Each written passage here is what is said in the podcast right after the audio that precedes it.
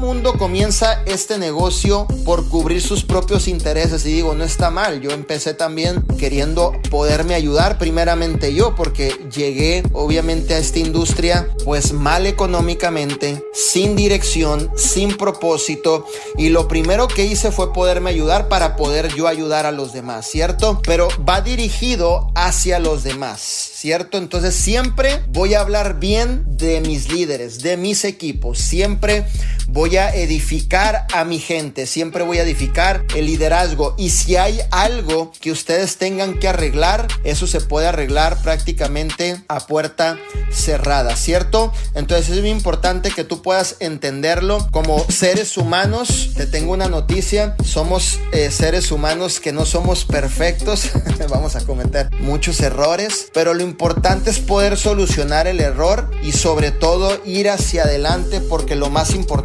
es que tu gente tenga el resultado. Y por consecuencia, a ti te va a llegar la bendición sin buscarla, sin poner el interés en el dinero. Más bien dicho, poniendo el interés en las necesidades de cada uno de tus líderes, en las necesidades de cada una de las familias, en las necesidades de cada persona que está buscando una oportunidad y que tú eres el instrumento que realmente nos va a ayudar a poder seguir llevando la visión a muchas personas.